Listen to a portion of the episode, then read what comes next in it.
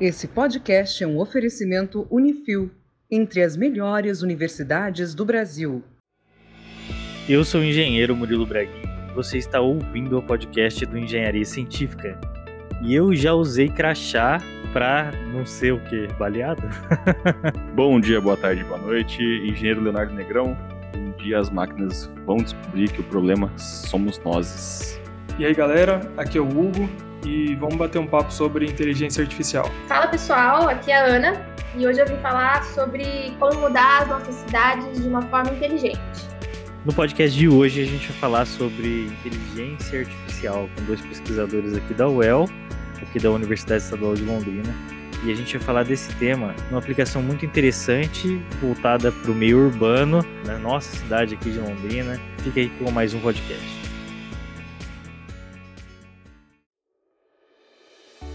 Meu nome é Ana Luísa Favarão Leão, eu sou arquiteta de formação, arquiteta urbanista. Sou formada pela UEL, me formei em 2015, 2016. Depois disso, comecei a fazer a pós, pós em projeto arquitetônico. Já emendei o mestrado, atuei um pouco na área, já emendei o mestrado.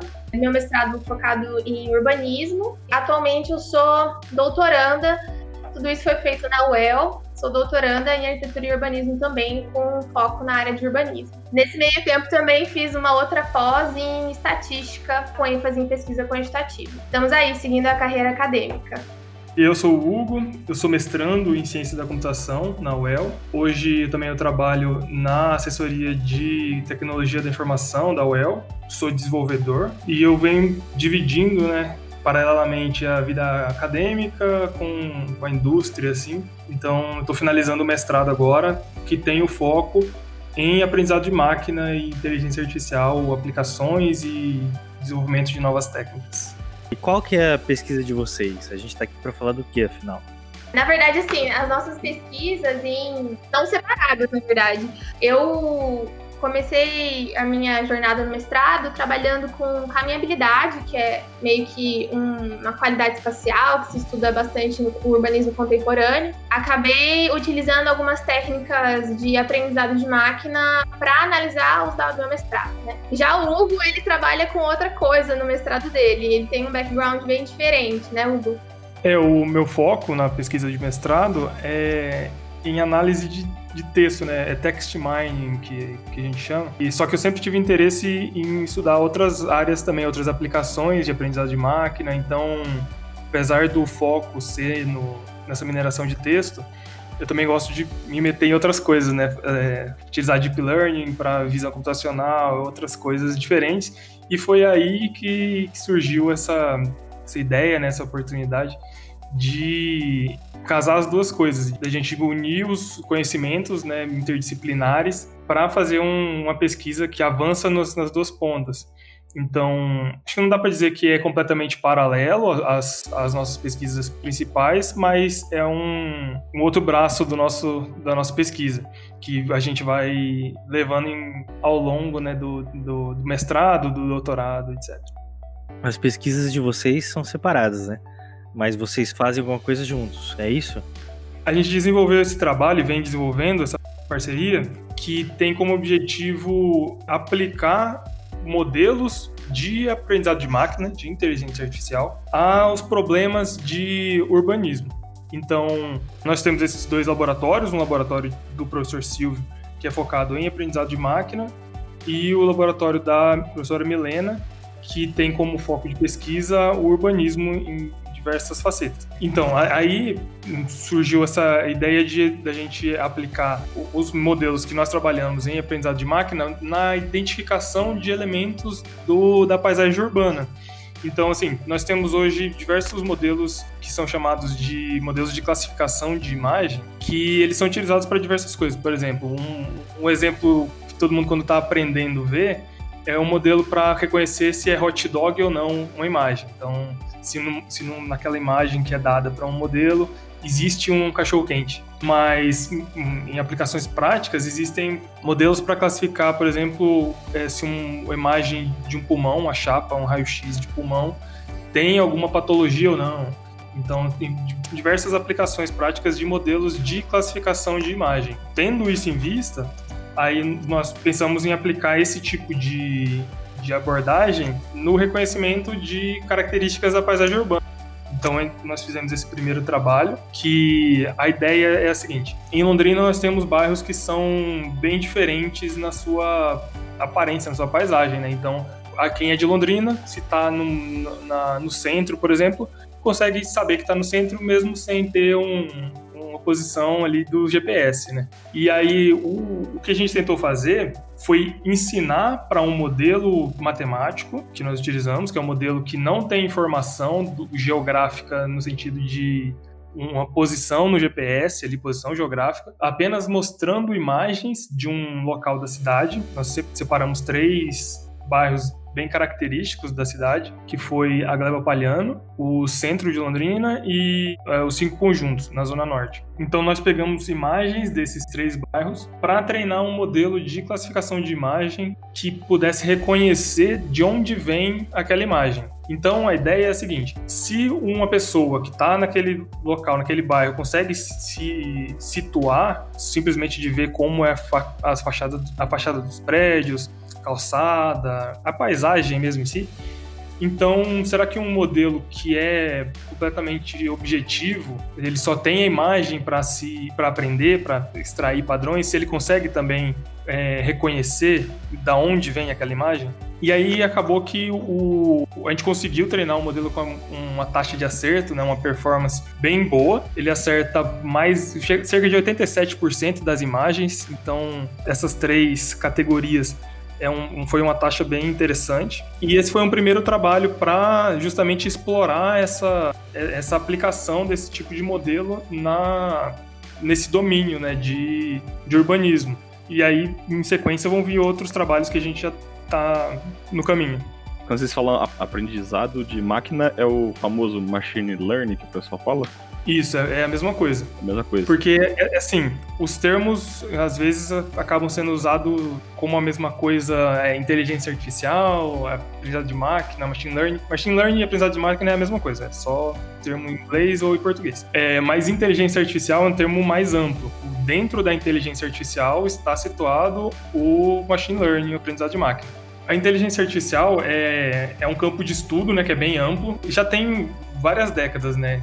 começou próxima década de 50. No início, o foco da, das pesquisas e do, do desenvolvimento de inteligência artificial era no, nos chamados sistemas especialistas, que eram sistemas que eram programados para fazer tarefas imitando humanos. Então, para responder é, perguntas ou fazer automações de fábricas, etc. Mas eles eram programados com regras bem definidas. Então, os primeiros modelos de, é, de tradução automática, eles tinham regras que eram programadas explicitamente. Então, ficaram famosos modelos que traduziam do russo para inglês, por exemplo. Mas tinha um dicionário de que a palavra X em russo era a palavra Y em, em inglês. Então começou assim, começou com humanos programando máquinas para se comportarem da maneira que o humano achava que tinha que ser feito. Mas só que mais recentemente ganhou força é a área do aprendizado de máquina, que tem uma abordagem um pouco diferente, que seria ao invés de programar um software, um,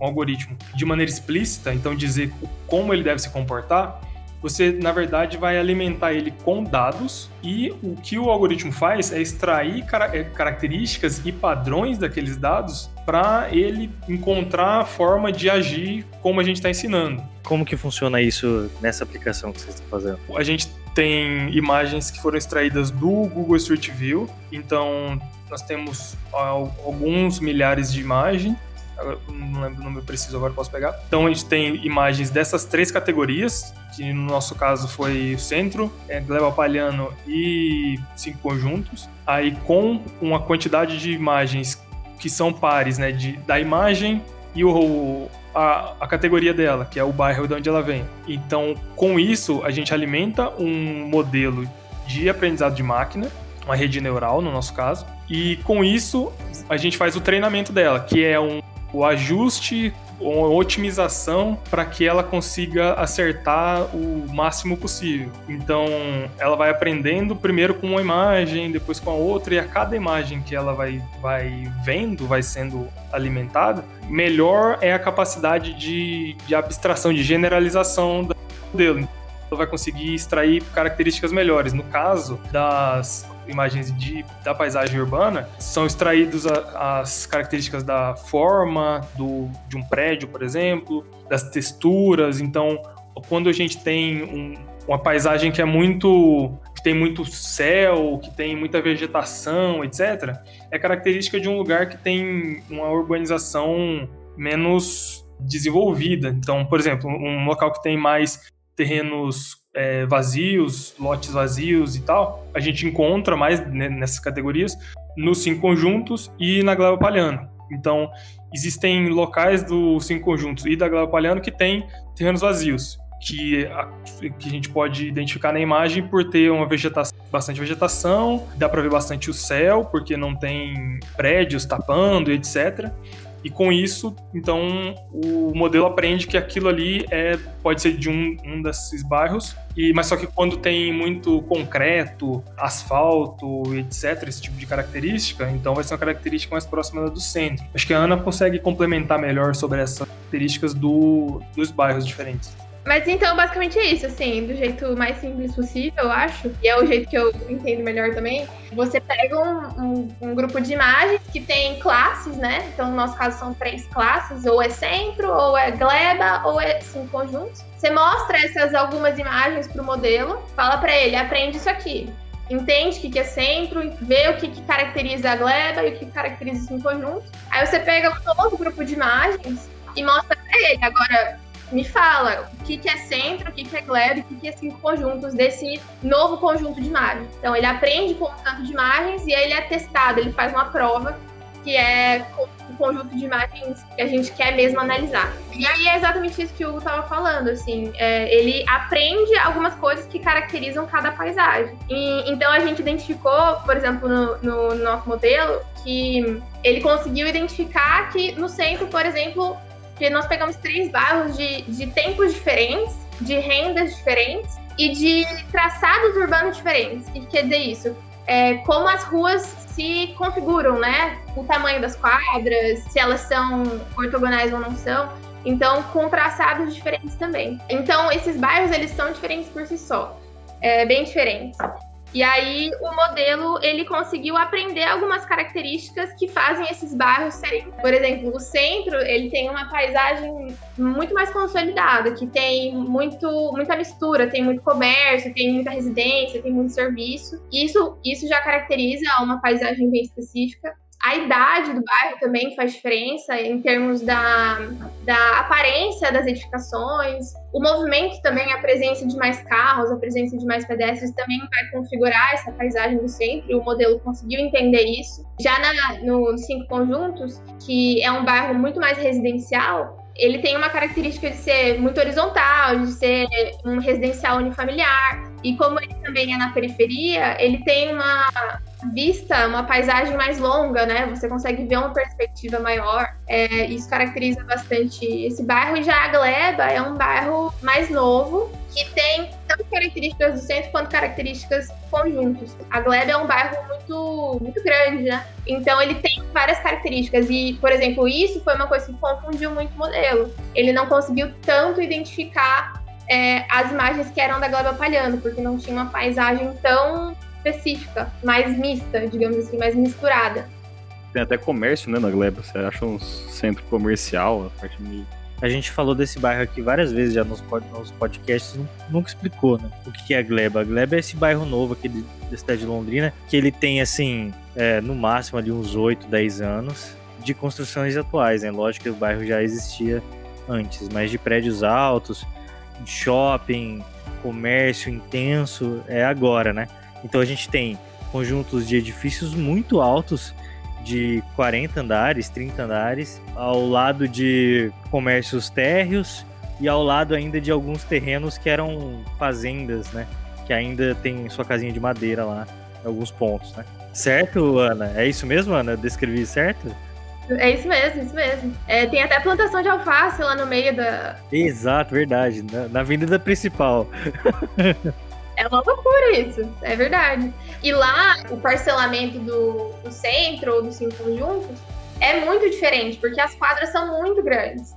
Então, isso já caracteriza muito aquele espaço, sabe? Então, você vai andar numa rua, vai ter um paredão, que é um prédio, e a rua é enorme, assim, enorme de longa, né? Então, isso, isso essas coisas também acontecem lá, que são meio esquisitas. Cientistas criam inteligência artificial hoje para traçar os caminhos de um novo amanhã.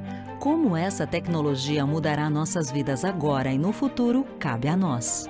Sabe o que vocês podiam explicar pra gente? O porquê que vocês estão fazendo isso? Qual que é o motivo dessa pesquisa acontecer? É para chegar em qual objetivo? Importante, porque parece um negócio meio descolado da realidade, né? Tipo, onde saiu isso, né? Por que, que você tá fazendo isso se não tem um produto. Ah, um produto prático, assim, um produto que pareça mais, não sei qual a palavra, tipo, tipo palpável, né? Mais concreto. dia de engenheiro paisagem urbana, o que, que interessa a paisagem urbana, né? Mas assim, a ideia que é o cerne do nosso trabalho lá no nosso grupo de pesquisa da UEL, do urbanismo, é a relação entre a paisagem e a composição da cidade, assim, o que compõe a cidade que influencia o comportamento das pessoas. A satisfação das pessoas com o ambiente que elas vivem, né, na cidade. Então, o nosso foco de estudo é, são esses elementos que influenciam o nosso comportamento. No meu caso, a minha pesquisa é voltada para os comportamentos de caminhada. Então, entender o que, que faz com que o ambiente construído incentive as pessoas a caminhar e o que, que não faz.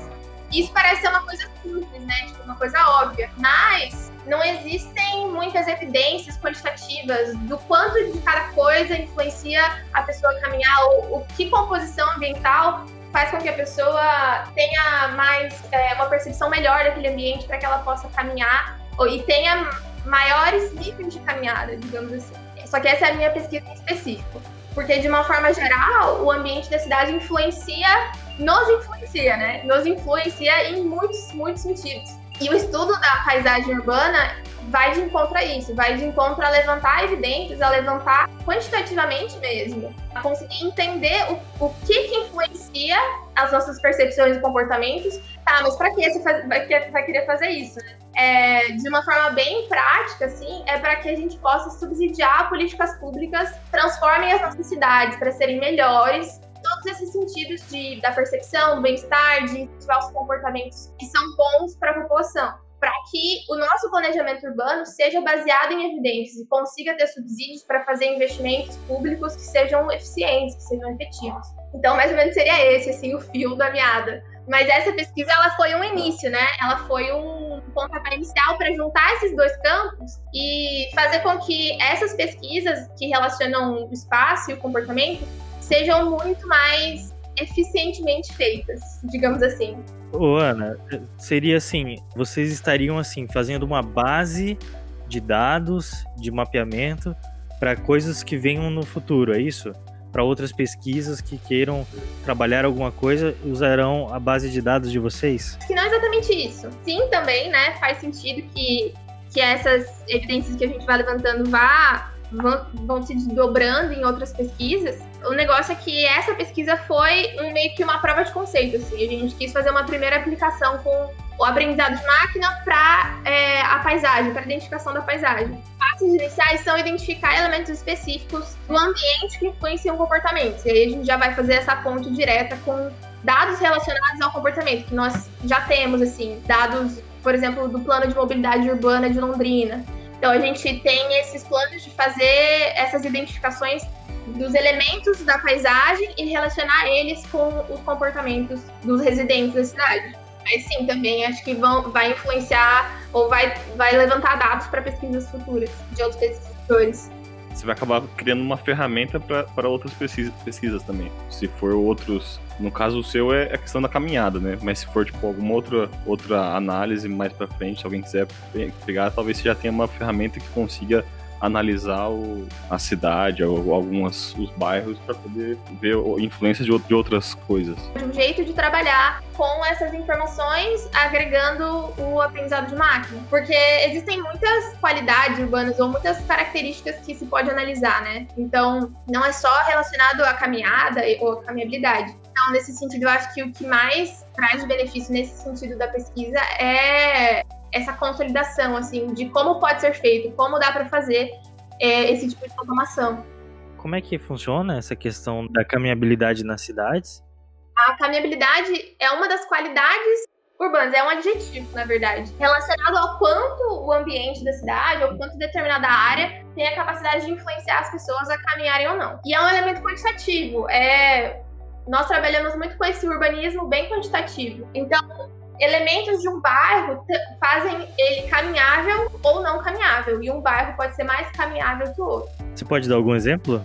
Posso. Então, por exemplo, a gente estava falando da gleba palhana. Entende-se, por exemplo, o tamanho das quadras, isso é uma característica de bairros pouco caminháveis. Mas a caminhabilidade é muito mais ampla do que ter quadras longas ou não. É uma combinação de elementos. Então, os elementos mais tradicionais que configuram lugares caminháveis têm bastante densidade de intersecções, intersecções entre vias, quer dizer, quanto mais intersecções entre vias ou quanto menores as quadras, mais oportunidades um pedestre vai ter para escolher a rota que ele quer fazer. E isso é uma característica que influencia muito o comportamento das pessoas de caminhar. Então, essa é uma das coisas que caracteriza a caminhabilidade. O uso misto do solo, que é a mistura de usos, né? A mistura de comércio, serviço e residência.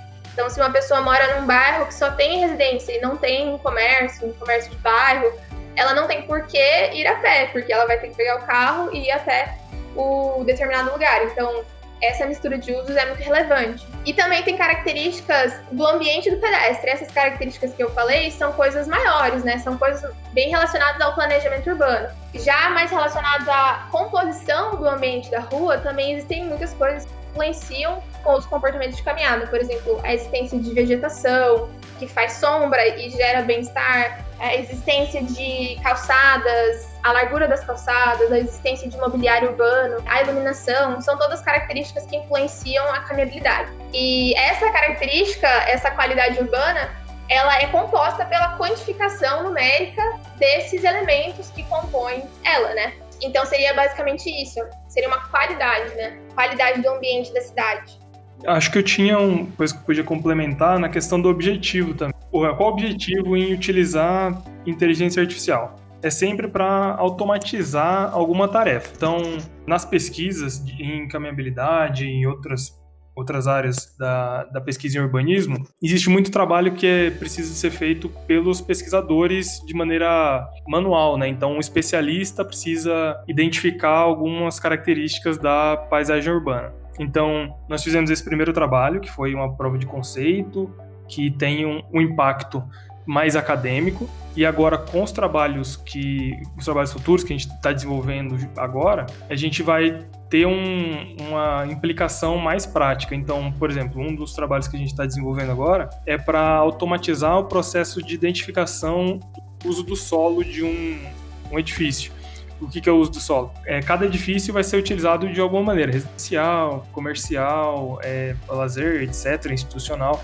Então, é, essa informação ela pode ser disponível ou não pela prefeitura.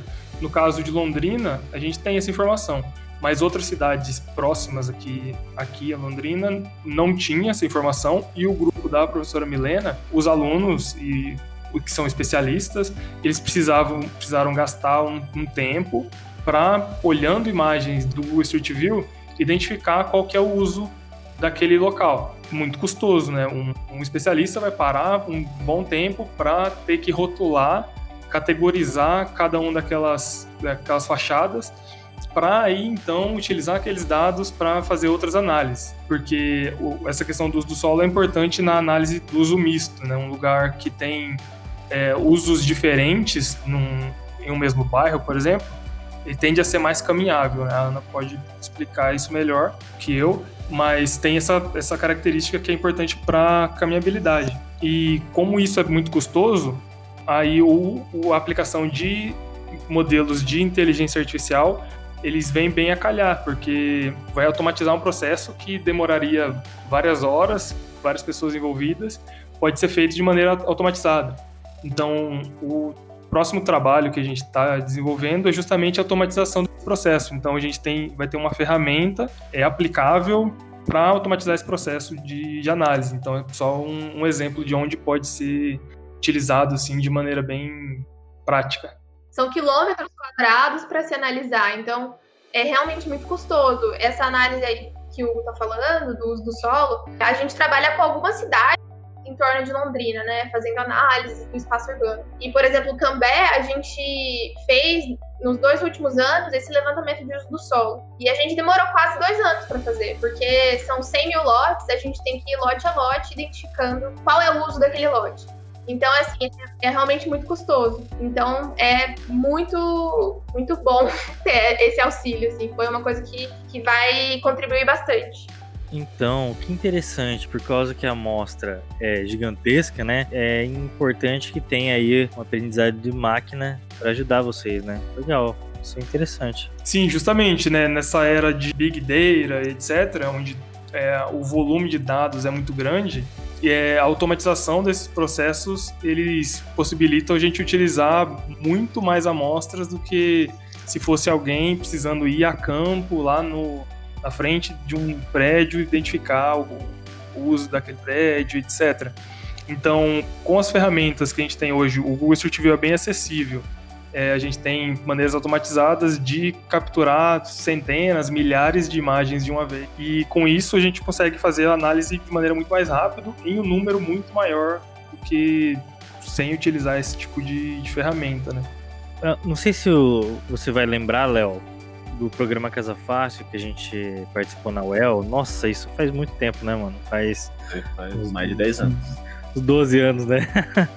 que a gente estava lá. Durante a nossa graduação, a gente participou desse programa chamado Casa Fácil da UEL, onde a gente. A gente era jovem. Era jovem, é. Não tinha dor nas costas. Era mais magro, né?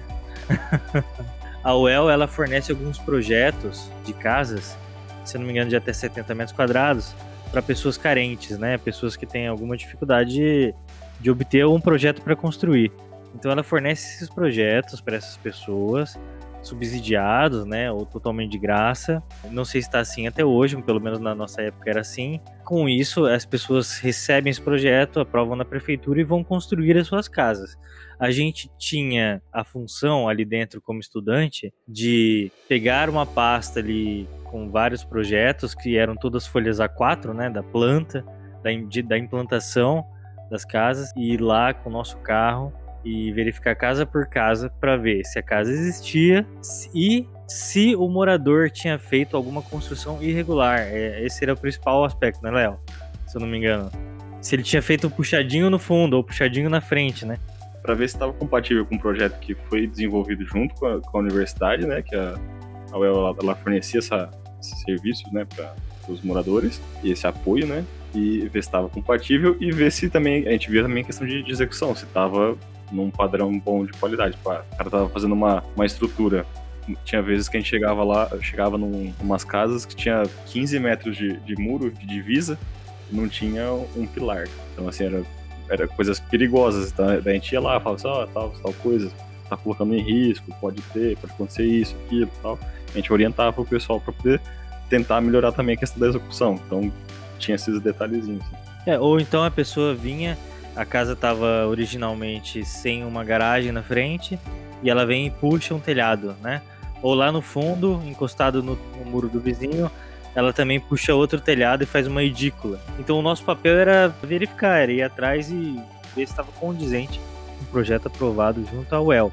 E daí eu penso que a inteligência artificial poderia ajudar nesse sentido. Se usasse imagem de satélite, conseguiria ver se a casa estava dentro do padrão ou se tinha aumentado, retraído, se estava construído ou se não estava, né? Esse negócio do, do solo, é, a partir de uma imagem de satélite para saber se é uma casa, se é um prédio, se é alguma coisa é, com uma projeção diferente. E para esse problema que você está falando, é exatamente isso. É, uma máquina conseguiria fazer isso com certeza. Que interessante. Porque era muito oneroso a gente tinha que sair, sei lá quantas vezes por semana, três vezes por semana, ou duas, não lembro, era, era, não era tanto, né? Via o quê? Cinco casas em um dia, num universo ali de 400, 500 edificações. Que era muito longe, né, cara? Antes você tinha que deslocar muito. E às vezes não achava direito, porque a, a rua não estava muito bem marcada, aí você ficava caçando a casa lá, era... O lote não era identificado, geralmente, né, quando, não, quando a casa não havia sido construída só tinha um piquetezinho lá no chão e a gente tinha que puxar a trena da esquina, né? Aí tem a curva da esquina, a gente puxava a trena lá 100 metros. Aqui inicia o lote dessa pessoa, por exemplo. E daí a gente verificava isso tudo na mão, né?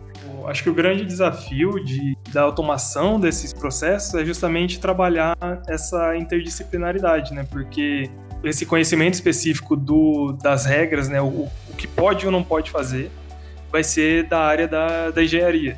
Então, ah, junto com um, o, quem vai ser o especialista em ah, aprendizado de máquina, vai ser necessário também o especialista do, daquele domínio que está sendo tratado, porque não dá para automaticamente inferir essas regras assim de maneira como, como, se fosse uma coisa simples, né? Então a modelagem do problema é um grande desafio. Então a gente conseguir identificar formas de extrair as características. Por exemplo, se alguém conseguisse contar a quantidade de pilares, como vocês tinham dado de exemplo aí, né? É, tem tantos pilares e é o, o tamanho do, do muro, por exemplo, é X. Aí a gente consegue automatizar um, um processo desse. E, mas essa questão da, de modelar o, o que é certo ou errado, ou o que, que a gente quer identificar em, um, em uma amostra dessas, que é o grande desafio. E por isso que precisa dessa interdisciplinaridade e conversar essas diferentes áreas. Né? Alguém puramente da computação não conseguiria automatizar um, uma tarefa como essa mas juntando um grupo em que a gente consegue definir bem o problema. O problema é de identificar a, se a construção é regular ou não, é esse aqui. E, e simplificar né, no que for possível, né, assim a gente consegue automatizar boa parte das tarefas em que humanos hoje são necessários. Né? E, na verdade, assim, muito da, da ligação entre, entre os grupos de pesquisa surgiu disso, surgiu da dificuldade porque é o que você falou, Murilo, é muito oneroso, assim, a gente tem que se deslocar. Às vezes nós, pesquisadores, nos colocamos em risco, vamos em um monte de lugar diferente e tal. Nem sempre é necessário. Dá para fazer uma modelagem, dá para fazer a automação desses processos. Nossa, você me fez lembrar o um negócio. A gente tinha que usar um crachá, não sei se você lembra, Léo, disso, pra ninguém mexer com a gente. não achar ruim que a gente estava invadindo um bairro, por exemplo, que é um bairro mais perigoso. A gente tinha que estar tá com um crachá para as pessoas saberem que a gente era da UEL. É, foi uma recomendação do nosso orientador. A gente não ser assassinado. É, exatamente. A gente já tava num lugar já, num lugar já afastado, era só desovar ali, só ninguém achar. Sabe aquele lugar que não entra polícia? Existem esses bairros. Teve alguns lugares que a gente faz levantamento que a gente simplesmente fala, não, a gente sabe que a gente não pode ir lá, então a gente não vai fazer o levantamento lá porque a gente sabe que a gente não pode entrar. Não tem o que fazer. Uma ferramenta, por exemplo, como essa da, da utilizando o Google Street View, daria para fazer, sem se deslocar. Tecnologia a favor da segurança. Cientistas criam inteligência artificial hoje para traçar os caminhos de um novo amanhã. Como essa tecnologia mudará nossas vidas agora e no futuro, cabe a nós. Quais outros estudos podem ser desenvolvidos na área da construção civil utilizando a inteligência artificial? Vocês conseguem dar alguns exemplos? se, se, já tem alguma coisa já sendo feita, já sendo utilizada. Né? É, até com essa conexão com o que vocês estão fazendo hoje. Tem muitas outras coisas muito inovadoras que acontecem dentro do, da própria questão do projeto arquitetônico, da, do processo de projeto. Por exemplo, as redes neurais generativas que fazem plantas baixas que aprendem com plantas baixas e geram novas plantas baixas, sendo treinadas para fazer isso, assim. E isso é uma coisa muito interessante, é muito o novo passo da profissão, assim, é uma máquina aprendendo um pouco a fazer o que faz, aprendendo é, a partir de plantas existentes como se configura uma casa ou como se configura um, um comércio, enfim. Isso é uma aplicação muito interessante. Então, sabe que para mim o campo da inteligência artificial é algo que eu estou começando a trabalhar agora, dentro do meu trabalho lá no Sinduscom.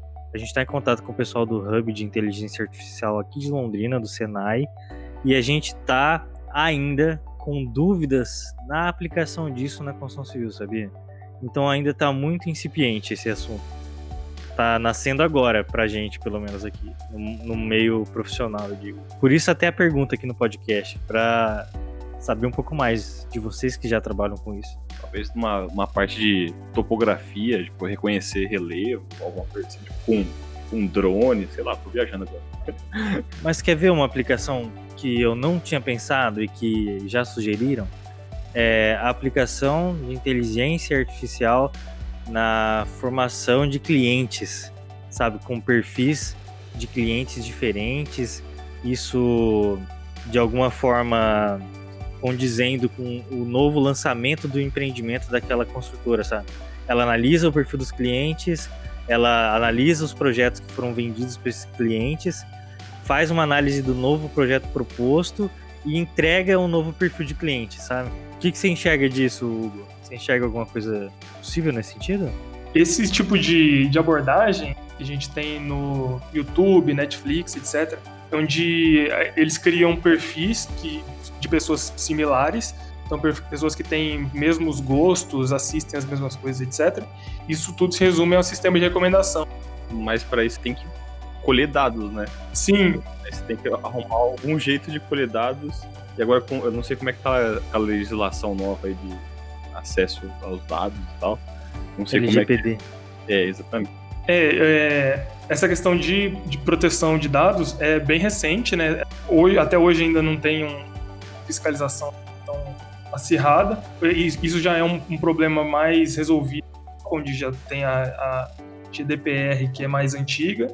Assim como em farmácias, por exemplo, a gente é quase que obrigado a colocar nosso CPF lá, porque se a gente não colocar, a gente não vai ter o desconto de vários por cento ali. Então todo mundo acaba colocando para ter um, um, comprar mais barato. E assim a gente está sendo tendo nosso perfil sendo analisado em, em algum algum outro outra aplicação. Essa questão de privacidade é um, já é uma batalha quase perdida. Aí acho que não tem muito para onde fugir agora. Verdade, verdade mesmo. Ô Ana, o que, que você espera da sua pesquisa? O que, que você espera resolver e quais estão sendo as dificuldades agora que você está enfrentando?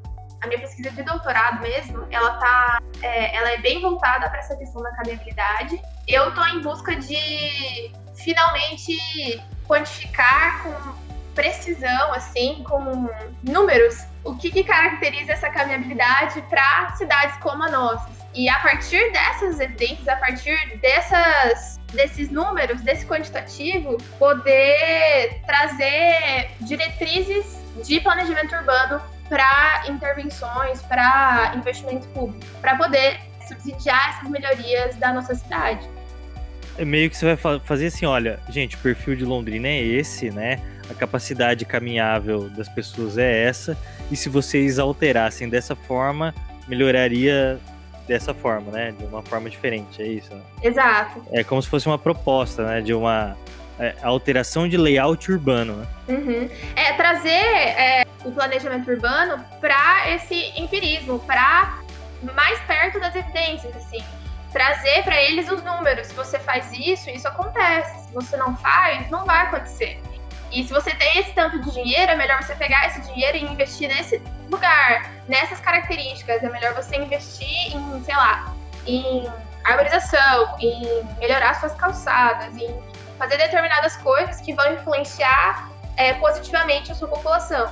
Então, trazer essas evidências à tona.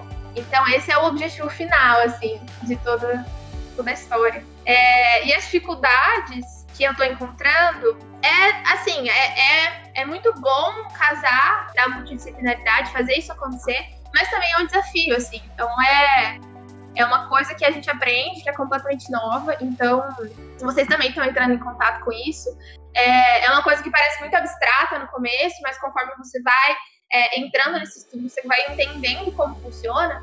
Só que ainda assim é uma coisa bem diferente, assim, que, que demanda bastante, sei lá, mente aberta. Você tem que estar ali aberto para aprender, porque é uma coisa muito louca. Isso mesmo, é verdade. Eu acho que é isso que dá para sentir mesmo da inteligência artificial. E eu espero que cada vez mais o nosso pensamento aqui da construção civil afine fique mais refinado para entender onde que a gente pode aplicar isso, porque a gente tem tanta gente trabalhando com isso aqui em Londrina, é impressionante, não só em Londrina, né, como na região, explorando essa área tão fantástica e a gente está realmente junto com os empresários hoje aqui no final do ano de 2020, provocando isso é, em reuniões, tá? A gente já fez várias reuniões sobre isso e com certeza a gente vai ter bons frutos que a princípio ainda parecem meio incipientes, assim, incertos. Então é isso, pessoal. Se vocês ouviram a gente até aqui, principalmente se vocês aprenderam alguma coisa, não se esqueçam de seguir Engenharia Científica nos agregadores de podcast, principalmente no Spotify. Acesse também engenhariacientifica.com.br. O link de contato de todo mundo que participou dessa gravação vai estar aqui na descrição. E o nosso WhatsApp é 043 9969 50891. Então é isso, muito obrigado e até a próxima. Mas ouvinte, se você quer saber um pouco mais sobre essa paisagem desse bairro que a gente falou lá dos cinco conjuntos, você pode ouvir o podcast 36, né, sobre empreendimentos residenciais de valor, que a gente descreve um pouco melhor lá, né, com mais precisão aqui como é uma paisagem dessa. A pergunta que o Léo colocou na pauta aqui, ó. A mais importante. A mais importante você não vai fazer, cara? Faz você aí, Léo. E aí vai pro Hugo e pra, e pra, pra Ana, os dois, né? Pra saber como que a gente vai fazer para garantir que a inteligência artificial não vai matar a gente e dominar o mundo? É, isso é uma preocupação bem do nosso tempo mesmo, né? Mas, assim, ao meu ver, acho que eu sou bem cético nessa, nessa questão, porque, ao meu ver, a gente está muito distante de, de fazer máquinas pensarem. Acho que todos esses avanços que a gente vê nos últimos anos, eles são muito bons em automação, a gente performance às vezes superior à de humanos, mas ao mesmo tempo não existe um raciocínio por trás disso. Então, o que é feito, na verdade, é uma tarefa de reconhecimento de padrão. E para isso a gente tem algoritmos que são ótimos, é, máquinas que são muito rápidas, a gente consegue fazer isso numa grande escala, uma escala imensa em que o humano não conseguiria fazer. Mas não existe raciocínio por trás daquele, daquilo que está sendo feito. Então, quando a máquina identifica que o, aquele prédio, aquele, aquela edificação está sendo usada de maneira residencial, aquilo é porque tem determinadas características que a gente conseguiu fazer com que ela aprendesse. Mas saltar disso para uma inteligência geral, uma máquina consegue pensar o que é melhor ou não para o planeta e aí concluir que os humanos são na verdade um problema e aí é toda a raça humana, eu acho que é um salto muito grande em que a gente não está nem perto de chegar em nada parecido. Apesar de que muita coisa parece, né, é, que existe um pensamento lógico, raciocínio por trás.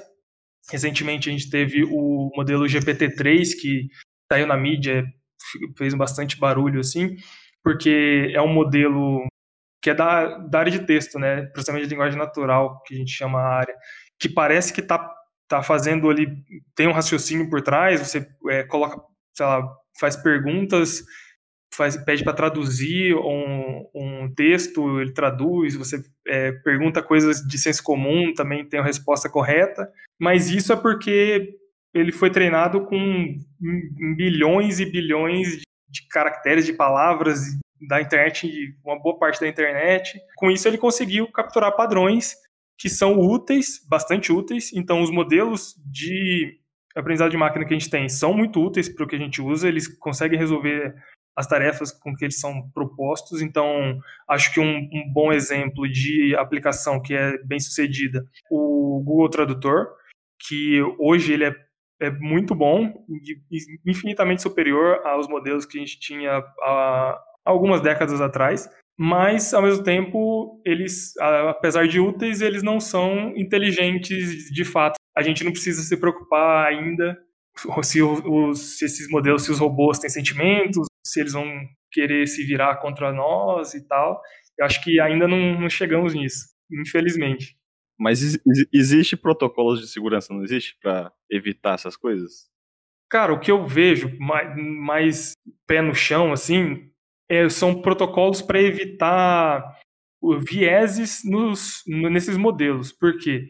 Como eles são muito bons em aprender, é, extrair características e aprender padrões, eles vão também reproduzir os próprios vieses e preconceitos que a, a sociedade que a gente vive tem.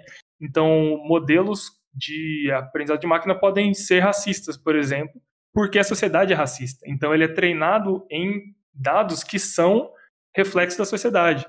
Então, com isso, é, existem vários esforços, um campo de estudo todo hoje que está bem quente, que é em evitar ou tentar tirar o viés que é colocado no, em um modelo. Então, como o modelo é treinado com com a base de dados que vem do mundo real, o mundo real é cheio de preconceito.